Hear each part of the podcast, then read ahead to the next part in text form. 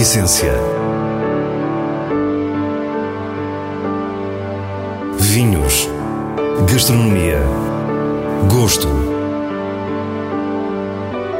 A Essência tem a autoria da revista de vinhos A Essência do Vinho, com Célia Lourenço.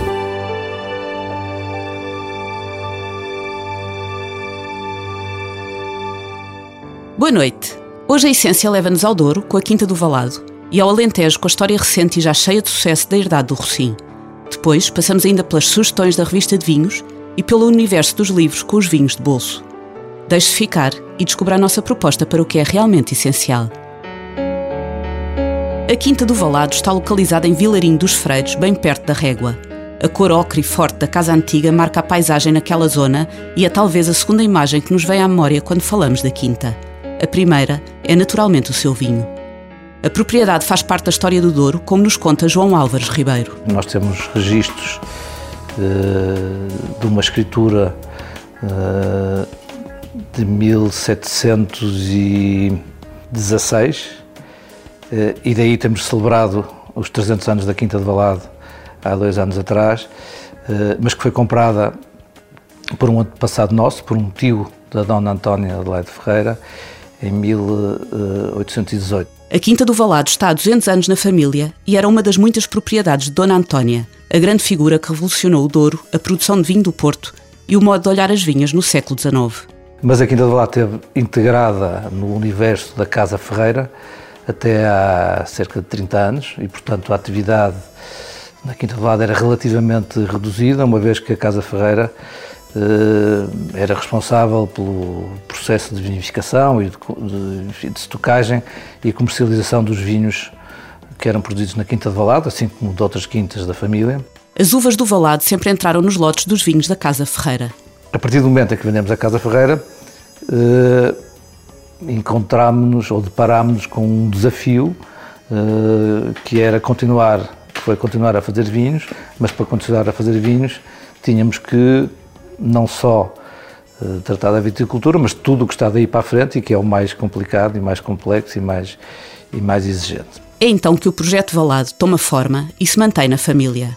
Depois de 200 anos a fornecer uvas para vinho do Porto, é sobretudo com a atual geração que a Quinta do Valado começa a construir uma marca e a produzir vinho tranquilo. Estávamos na década de 1990. Percebemos que tínhamos uh, um património que representava um grande potencial para, para, um projeto de, de, de, de produção de vinhos. Uh, sentimos que tínhamos que ter uma marca e que tínhamos que fazer vinhos de grande qualidade. Os donos da Quinta do Valado são João Ferreira Álvares Ribeiro e Francisco Ferreira, primos e tetranetos de Dona Antónia. Na enologia contam com o apoio de um outro tetraneto da mítica personagem, Francisco Lazabal, que conhecemos da sua quinta do Valmeão. À entrada do Valado lê-se a inscrição. Fazer tudo bem. João diz-nos porquê. O exemplo da Quinta do Valado é um exemplo de, das coisas que correram bem. Mas para as coisas correrem bem, é, é preciso ter sorte, uh, e a sorte geralmente, ou quase sempre, envolve bastante trabalho. Uh, mas foi o que nós fizemos. O Douro está dividido em três sub-regiões: Baixo Corgo, Cima Corgo e Douro Superior. A Quinta do Valado está exatamente numa das margens do rio Corgo, junto à Foz. Em 2009 foi tomada a decisão de crescer no Douro Superior com a compra da Quinta do Orgal em Vila Nova de Foscoa. O primeiro vinho que produzimos foi de 2013, eh, e tem corrido, tem corrido muito bem. Francisco Ferreira é o responsável pela produção. Relativamente à expansão do Valado para o Douro Superior, é muito claro nos objetivos que levaram à decisão. Eu nunca fui apologista de dizer que o Baixo Corgo é que é bom ou que o Douro Superior é que é bom. Acho que ambas as regiões são ótimas e podem ser complementares. O Douro Superior normalmente dá vinhos com mais concentração, com mais volume de boca, o baixo corgo dá vinhos com mais acidez, com mais frescura, mais elegantes. Francisco diz-nos que destas diferenças se pode tirar todo o partido em anos de características climáticas distintas. Diria que nos anos extremamente quentes, eh, o baixo corgo, de uma maneira geral, produz vinhos mais equilibrados e permite-nos ter a consistência que nós queremos no, nos nossos vinhos. Nos anos mais frescos e mais chuvosos, em que se calhar o baixo corgo não, não consegue atingir o nível de maturação que nós pretendemos, e com as uvas do Douro Superior conseguimos essa concentração, esse volume de boca, essa fruta que não conseguimos aqui. Eh, mas nós não queremos fazer, eh, queremos essencialmente é obter um equilíbrio com, com, com a junção com os blends de vinhos dos dois sítios diferentes, conseguimos, temos conseguido, felizmente, além do equilíbrio, uma grande consistência nos vinhos. O Valado também produz vinho do Porto nas várias categorias. Seguindo a tendência dos últimos anos de reconhecimento de qualidade única dos Tónis velhos, o Valado lançou dois vinhos especiais, um de 1866, outro de 1888. Porém, não era um vinho do Porto especial que nos esperava, mas algo mais surpreendente ainda. Isto é quase um milagre, estávamos a beber este vinho aqui hoje e a gostar dele, porque, em primeiro lugar, é um milagre do vinho, de um vinho de 54 ter durado até agora. E a segunda parte do milagre é que ele foi. Eu descobri este vinho mais ou menos. Não é mais ou menos, é completamente por acaso. Ele estava numa cava em casa da minha avó, que foi vendida há pouco tempo. Depois de tudo ter sido retirado da casa, João Álvares Ribeiro não sabia a enorme surpresa que o esperava. Eu descobri lá umas caixas de vinho com aspecto completamente já degradado, de cartão podre, e vi lá umas garrafas que diziam Valado Tinto 1954 e achei, bom, vou experimentar, vou levar essas garrafas, vão estar, o vinho vai estar estragado, mas abri uma e estava como este, abri outra também estava e agora trouxe meia dúzia de garrafas para aqui, para o Valado e acho que nos dá muitas forças e, e otimismo para continuar a produzir vinhos aqui, porque se um vinho produzido sem especial cuidado e, guardado sem especial cuidado dura 64 anos, como é o caso deste vinho, Acho que os vinhos que fazemos agora com mais cuidado e com mais tecnologia e com mais conhecimento, com certeza que poderão durar ainda mais do que este. A herdade do Rocim está no coração do Baixo Alentejo, entre Cuba e a Vidigueira. Os primeiros vinhos foram lançados em 2007 e, com pouco mais de uma década, o projeto é motivo de orgulho para Catarina Vieira, engenheira agrónoma, produtora e proprietária. Olhando assim para trás, parece que foram muito mais anos, não é? Por tudo o que fizemos, e se calhar é porque acho que fizemos bastantes coisas, acho eu. Ao mesmo tempo, parece que foram menos, porque, porque parece que foi ontem que vim para aqui quase de forma mais definitiva. Mas esta história começa há mais tempo. Há cerca de 18 anos, Catarina, ainda antes de terminar o curso, fala com o pai, o empresário José Ribeiro Vieira, entretanto falecido, e partilha o sonho de ter um hectare de vinha no Alentejo para fazer experiências. O Recim é, um, é, um, é de certeza o resultado de um pai que quis que a filha continuasse numa atividade que, embora ele não estivesse, respeitava muito, porque os seus pais sempre viveram disso e toda a família e os seus avós, e portanto é, é, é com certeza o resultado de, uma, de um pai que sonhou muito à frente, mais até do que a filha. Catarina cresceu em Leiria e o contacto com as vinhas e a adega do avô paterno marcou-a para sempre. Quisemos saber o que sentiu a primeira vez que pisou a herdade do Rocim e percebemos que esse momento foi sobretudo marcado pela surpresa. Vim cá com o meu pai para ver a propriedade. Foi assim um, um amor que foi crescendo. Senti isso, claro que senti alegria porque era um projeto que eu queria desde o início, eu queria uma vinha. Portanto, eu estava mais à espera de ter uma vinha, não estava à espera de ter uma herdade.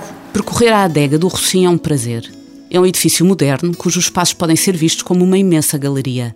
Neles se expõem obras de arte e não falta sequer uma cafetaria que lembra de um qualquer museu cosmopolita e uma loja com objetos e livros de vinhos, gastronomia e arte. Uma adega, se tem um espaço de lazer ou se tem um espaço mais cultural, para que o visitante perceba o nosso conceito, não é? É normal ter quadros, assim como é normal ter uma loja com livros.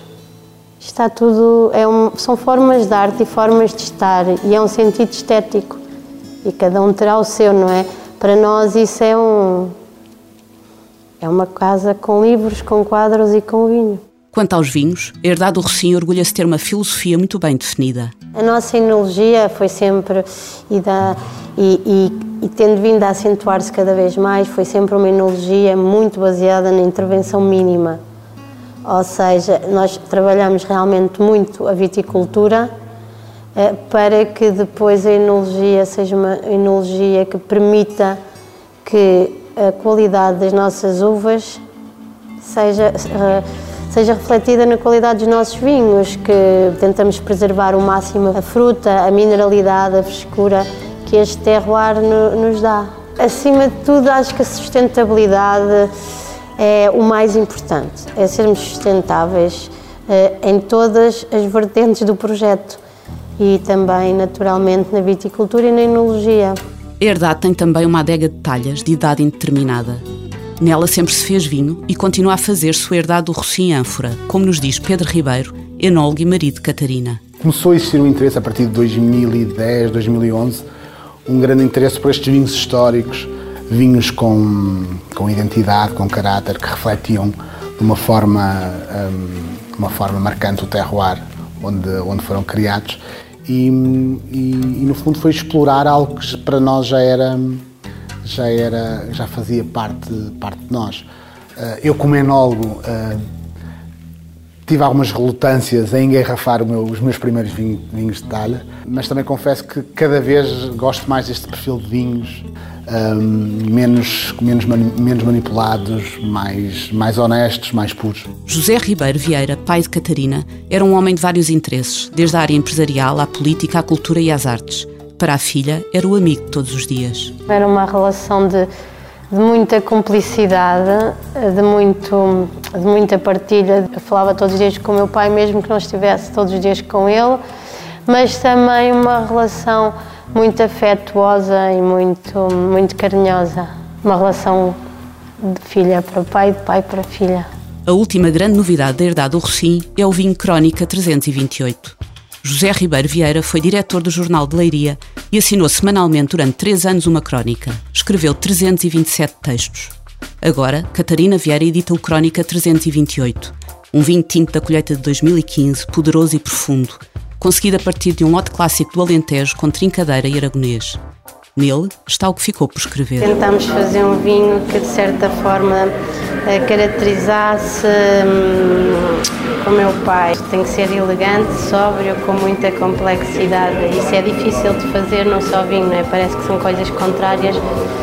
Um vinho com capacidade de envelhecimento, que envelheça bem e que. Hum, é um senhor, sim. É um vinho senhor ficamos com as recomendações semanais do diretor da revista de vinhos, Nuno Pires, a partir dos selos altamente recomendado e boa compra da revista.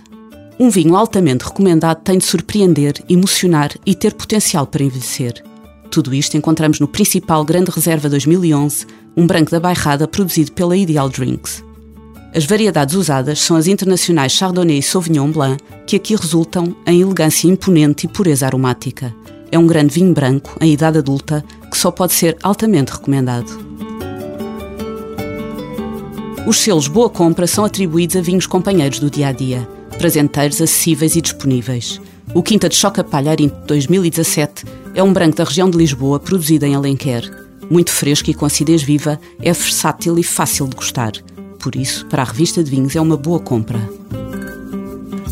Há umas semanas falámos dos vinhos da vida de Salvador Dali. Nos vinhos de bolso de hoje, voltamos ao gênio surrealista com outro livro, Le Dîner de Gala, publicado originalmente em 1973. Quando tinha apenas seis anos, Dali queria ser cozinheiro. Com 68 fez este livro que dedicou à mulher. Aqui temos a oportunidade de entrar no universo do artista catalão através de pratos, menus e receitas, nos quais se percebe o seu gosto pela grande cozinha francesa. Le Dîner de Gala é editado no mercado português em língua inglesa pela Taschen. Voltamos a Catarina Vieira, produtora da Herdade do Rocim. A editora alemã Taschen é desde 2015 representada em Portugal exatamente por uma empresa da família, a Arquivo, que tem também uma livraria na zona histórica de Leiria. Na nossa conversa ficou bem claro o que motiva Catarina. Uma casa sem livros, sem vinho, sem quadros, é, é uma casa pobre. É com este vinho de bolso que nos despedimos. Para a semana, à mesma hora, teremos mais vinhos e muitas histórias contadas por quem os faz. Bom fim de semana.